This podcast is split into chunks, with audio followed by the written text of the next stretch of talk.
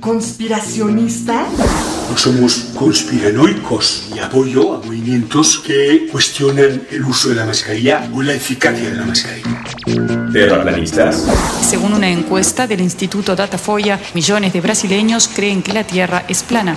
¿Recortes en la ciencia? No a los recortes en ciencia y tecnología. ¿Antivacunas? ¿Por qué me voy a vacunar si yo no me he enfermado? Mejor escucha a los que sí saben. DNA, un programa de ciencia para generar conciencia. Con tus científicos favoritos, Nadia Rivero y Carlos Berta.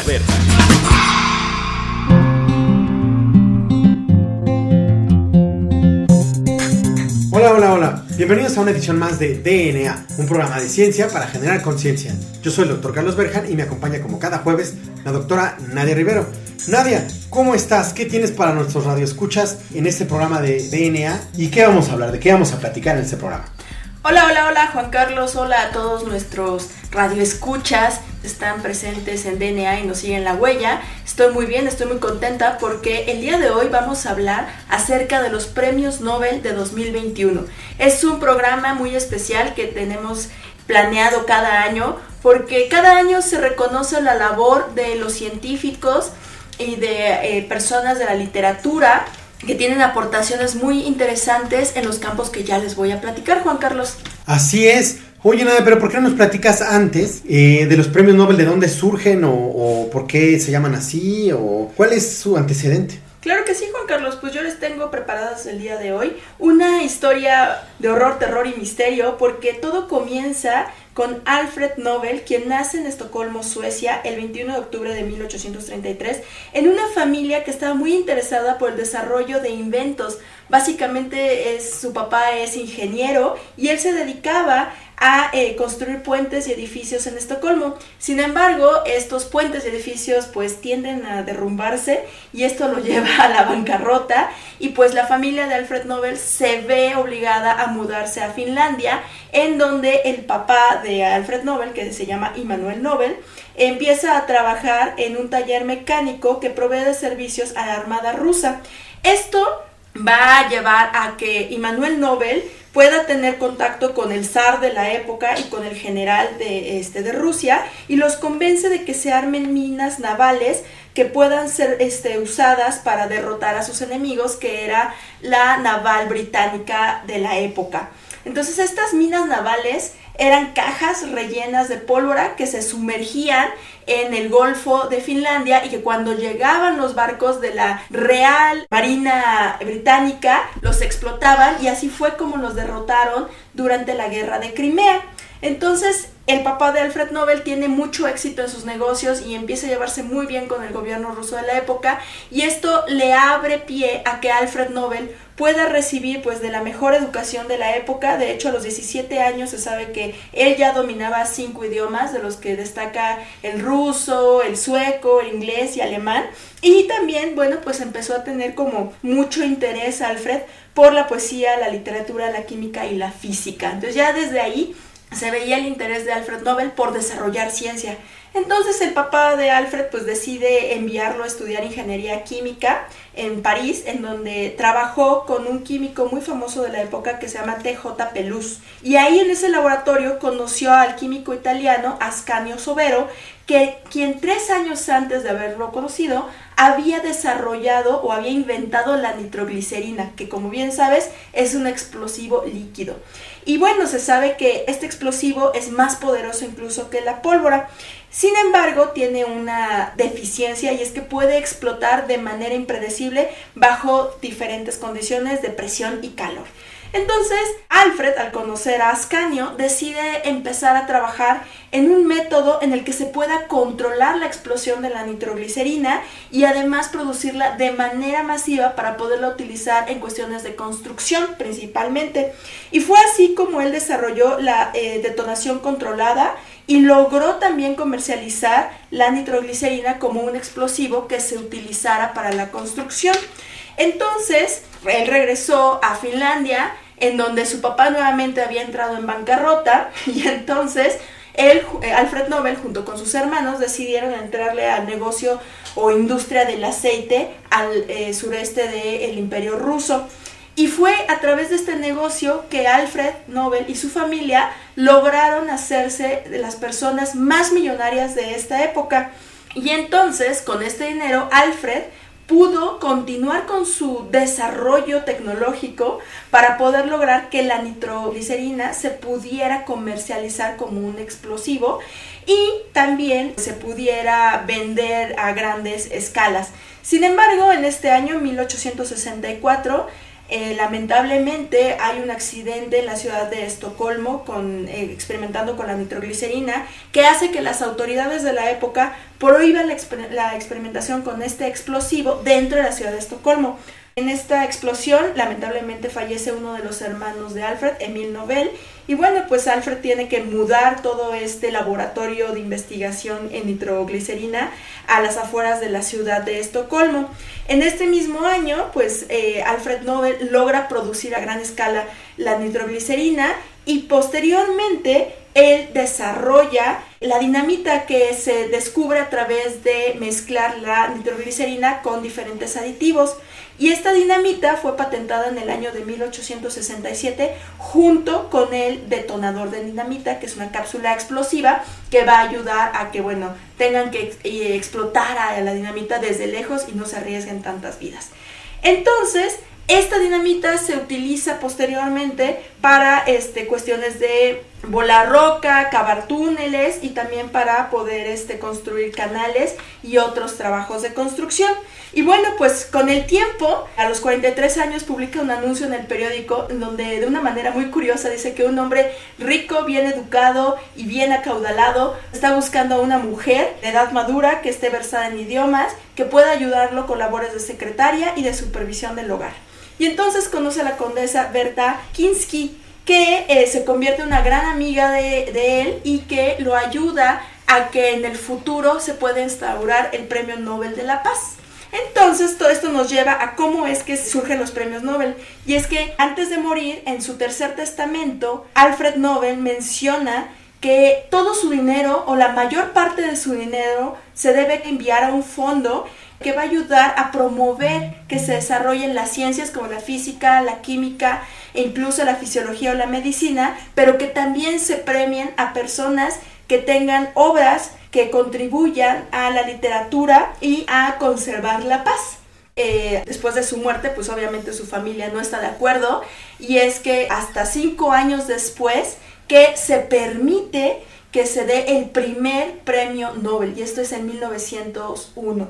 Entonces a la fecha hay más de 975 premios Nobel, de los cuales 115 son en física, 113 en química y 112 en medicina.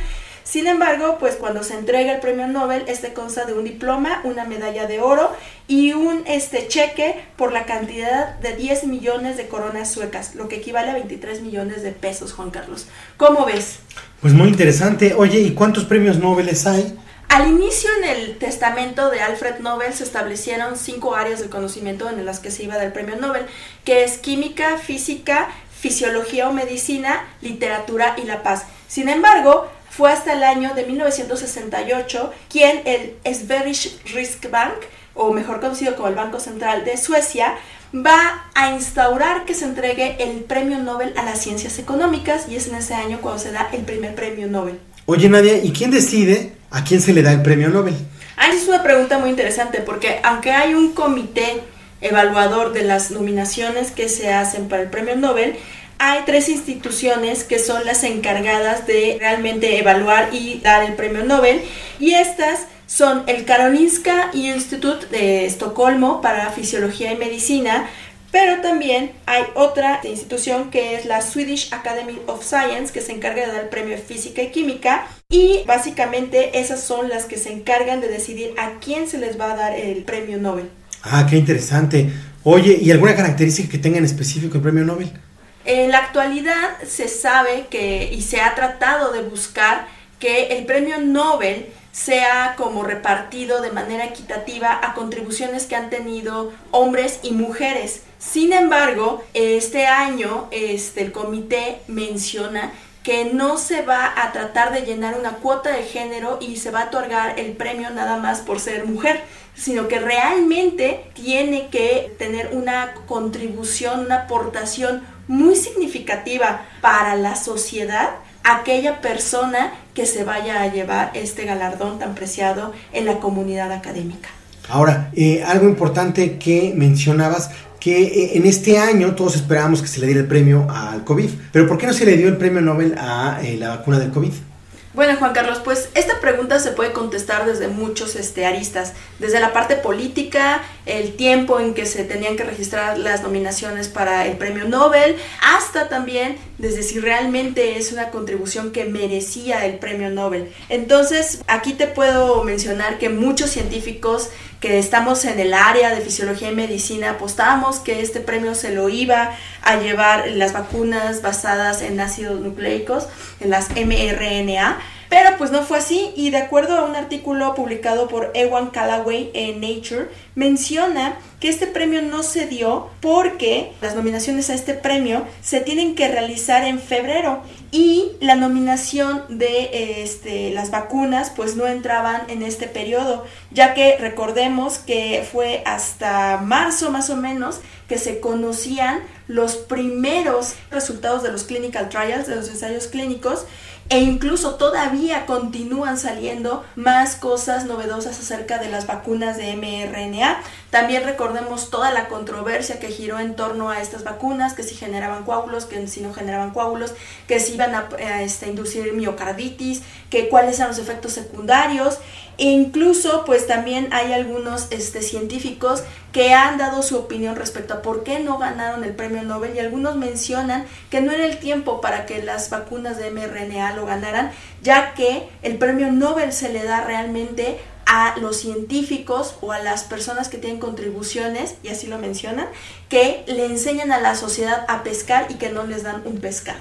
Entonces, esto también tiene tintes políticos porque son algunos científicos que previamente han ganado el premio Nobel y que obviamente pues no se quieren sentir opacados por la contribución que ellos tuvieron. Entonces, si se tenían que haber galardonado a alguien, era a los científicos de los años 90 que fueron los pioneros en realizar estas invenciones.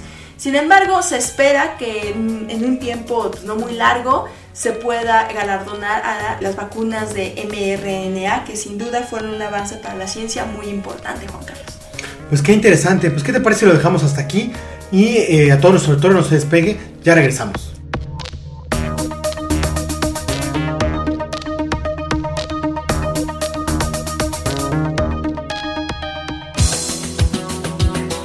Volvemos en menos de lo que tus genes se traducen a proteínas.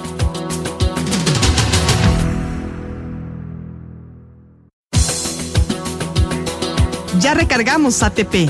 Continuamos.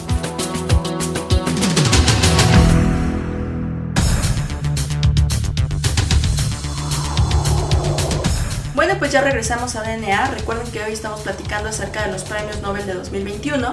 Y bueno, creo que en esta sección ya vamos a abordar quiénes fueron los galardonados con esta insignia tan importante en la academia. Y Juan Carlos, ¿qué nos tienes preparado para esta sección entonces? Pues así es, fíjate que los premios Nobel de este año, bueno, vamos a empezar por el de medicina. El de medicina se le dio a David Julius de la Universidad de San Francisco y a Arlene Pataputaine que está en el Howard Hughes Institute. Y a ellos se les dio por eh, sus avances en la percepción de la temperatura y el tacto. ¿Esto porque es importante? Bueno, porque nos permite notar el frío y el calor, ¿no? Y diferenciar entre una superficie rugosa o una superficie lisa que son sensaciones que nos dan ventajas evolutivas y de las cuales no sabíamos nada hasta sus aportaciones. Se tenía algunas ideas, se había trabajado algunas cosas, pero no sabía exactamente cómo era que percibíamos el frío el calor o cómo era que percibía nuestro cuerpo la presión. Entonces, David Julius utiliza una biblioteca de DNA, identifica unos genes que son capaces de sensar a la capsaicina, que es la molécula encargada del picor de los chiles, ¿no? Y entonces encuentra un canal iónico que lo que hace es que detecta eh, los cambios que induce la capsaicina y entonces prende el canal o deja pasar algunos iones y eso genera una respuesta de señalización química. Entonces con eso se dio cuenta de eh, la, capacidad del, cuerpo para diferenciar entre el frío y el calor. Y por otro lado, la parte de las superficies y las sensaciones, que se le ha llamado la mecanosensación o la propia sensación, Eh, ese es Ardim eh, Batapotein, lo que hace es que hace igual por a través de ciertas eh, metodologías moleculares eh, varios fragmentos de DNA y luego ve algunos estudios en donde ve algunas cosas de algunos receptores y encuentra dos proteínas que son piezo 1 y piezo 2 que lo que hacen es que sensan, están en la, en la, piel y sensan cuando algo, cuando algo entra a una superficie encuentra contacto con nuestra piel y entonces se genera una señal, se genera un estímulo y ese estímulo eh, a su vez libera también como un canal iónico, hace toda una este, señalización nuclear. Y entonces esto, esta mecano eh, señalización genera que el cuerpo detecte si está en una superficie lisa o, o rugosa. Y por otro lado la, la, este, también la sensación de que eh, algunos de estos receptores también están dentro de eh, las paredes de algunos de los tubos del cuerpo, de, las, de la maquinaria del cuerpo y también puede sensar si estamos bajo presión o no. Entonces también te da como una cierta mecanosensación de eh, la tensión, eh, por ejemplo la tensión arterial o la tensión que tiene el cuerpo. Entonces, bueno, ese es eh, avances de, de, bueno, de los premios que se han dado en, en, medicina. Ahora, en física. El premio que se dio en física se le dio a Suikoro Manabe, a Klus Hasselman y a Giorgio Parizzi. Eh, eso se les dio por sus análisis en el comportamiento de los sistemas complejos. Su avance no fue tanto por el aporte de los sistemas complejos, realmente es porque los tres en diferentes ramas tienen avances que permiten demostrar que el ser humano, las actividades que hace el ser humano, la liberación de CO2 y los fenómenos atmosféricos que tiene el ser humano, la huella este, antropo antropológica, generan cambio en el clima. Y entonces esto permite, si han escuchado nuestro otro programa de, de, cambio climático, permite ahora sí sentar las bases para realmente poder estudiar el cambio climático, porque recuerden que uno de los problemas en el cambio climático es eso, que se no sabe si era una teoría o si tenía un fundamento, entonces tanto Manabe como Hasselman tienen ciertos modelos que a través de sistemas complejos permiten estudiar claramente cómo es que el ser humano está cambiando o el CO2, la cantidad de CO2 que se produce en el planeta, cambia la temperatura del de mismo. Ahora, Giorgio Parizzi, Giorgio Parizzi por otro lado, analiza igual unas fluctuaciones, algo que le llama el resonancia estocástica, que son como patrones que existen o fluctuaciones que existen en el ruido blanco y con eso eh, también permite que ciertos modelos de cambio climático se puedan adaptar y puedan mejorarse. Sin en cambio la resonancia estocástica pues se aplica para muchas otras materias. Entonces son ellos tres. Luego el premio de química, el premio de química está muy interesante porque manda un mensaje muy curioso. Se le da a Benjamin List, que él está en el Max Planck, y a David Macmillan, que está en Princeton, y se les da por un este, avance que hicieron por ahí de los 2000 cada uno por su lado eh, en cuanto a organocatálisis asimétrica. ¿Esto qué significa? Bueno, los catalizadores son moléculas que controlan y aceleran las reacciones químicas, ¿sí? Las reacciones químicas se utilizan para, para hacer este, un producto, para hacer algún fármaco, algún lubricante para alguna industria, algún aceite para el motor, por ejemplo, de nuestros carros, ¿no? Algún aditivo para el mismo. Entonces, bueno, para eso se utilizan las reacciones químicas. Y antes se utilizaban metales o enzimas como tal. Eran muy difíciles de obtener y eran un poquito difíciles de eh, manejar. Entonces, ellos, ellos lo que hacen es que ponen moléculas, moléculas como tal, y hacen organocatálisis, es decir, no con metales ni con enzimas, sino con, con, moléculas.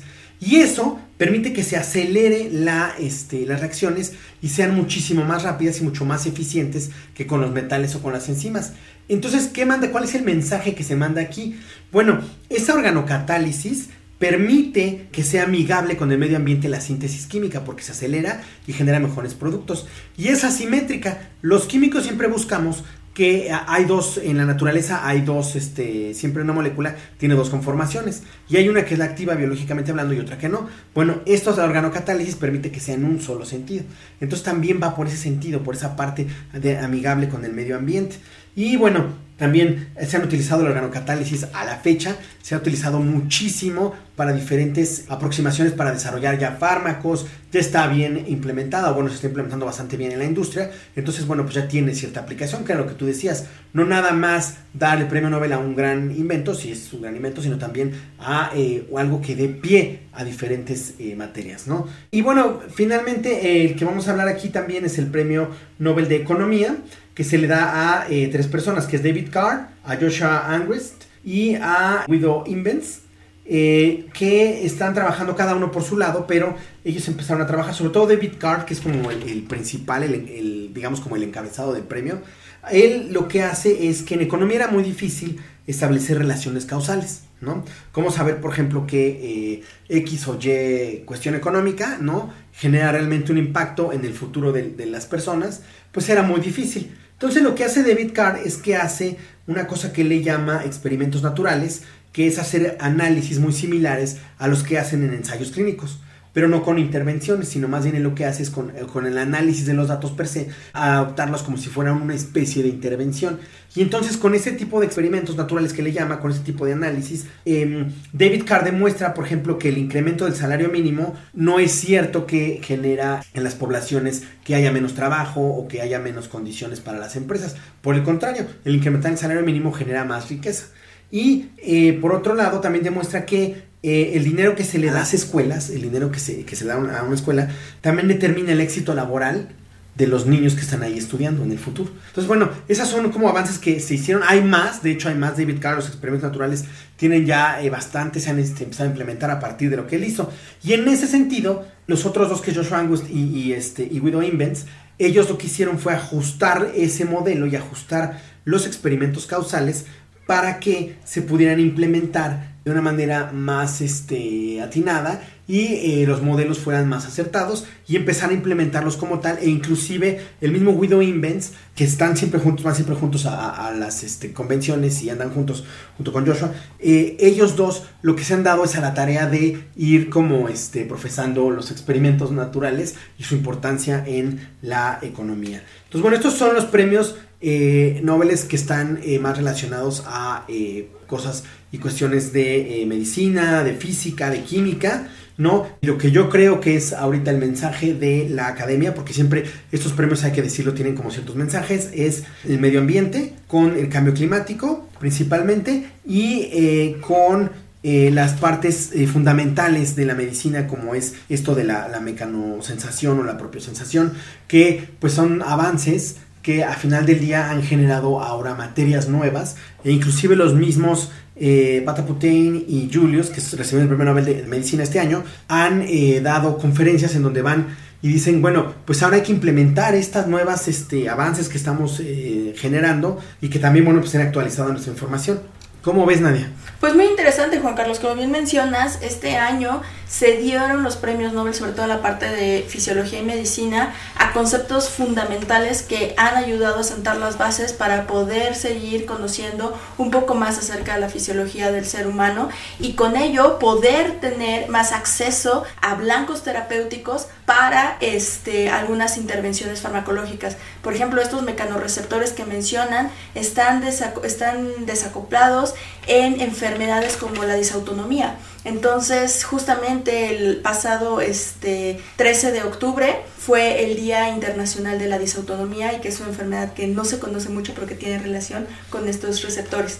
Entonces son avances muy importantes. Así es. Eh, y bueno, algo también interesante es, bueno, en el campo de la química, eh, desde que, eh, desde los 2000 para acá, que ellos dos, tanto Macmillan como List, hacen el avance de la organocatálisis, se, avanzó muchísimo, es increíble cómo esa, este, esa metodología, esas metodologías que utilizan, impulsaron muchísimo a la industria y también la parte de la química verde, que es esta, que es esta relación de, de eh, bueno, adoptar las mismas reacciones químicas y lo que se hace en química, pero con cierta eh, amistad hacia el medio ambiente. Claro, sin tener productos que sean más nocivos o que puedan contaminar aún más el ambiente en donde se realizan. Y bueno, pues ya nos acercamos al final de nuestro programa del día de hoy, de este episodio tan interesante. Esperamos que les haya gustado y que bueno puedan incorporar a su este, biblioteca personal un poquito más de conocimiento acerca de este tema. Y bueno, no me quiero despedir sin antes eh, darles la buena noticia. Ya tenemos canal en Spotify, nos pueden buscar como DNA y si no, ingresen a nuestras redes que son arroba SoxScience y arroba ImerDNA en Twitter. En Instagram nos encuentran como arroba ScienceSox o arroba DNA en Imer y en Facebook nos encuentran como arroba ScienceSox. Personalmente a mí me encuentran en Twitter como arroba MZN-NA. ¿Y a ti, Juan Carlos? Arroba SoxScience. Perfecto. Entonces ahí pueden conocer un poquito más acerca de este nuevo canal de Spotify en donde podrán revivir o escuchar algún episodio de DNA que se hayan perdido.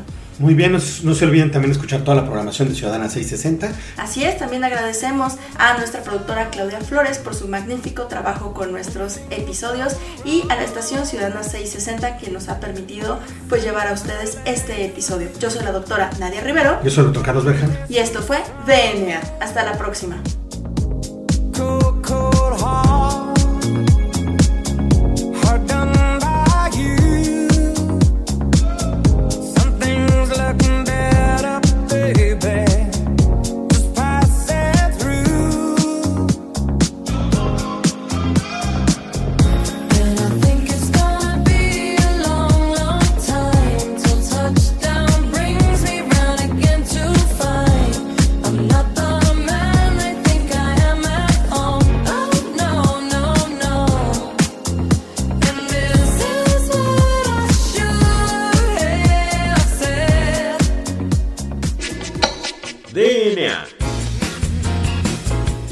No se crea ni se destruye, solo se transforma. Nos vemos en el próximo programa de DNA, un programa para generar conciencia.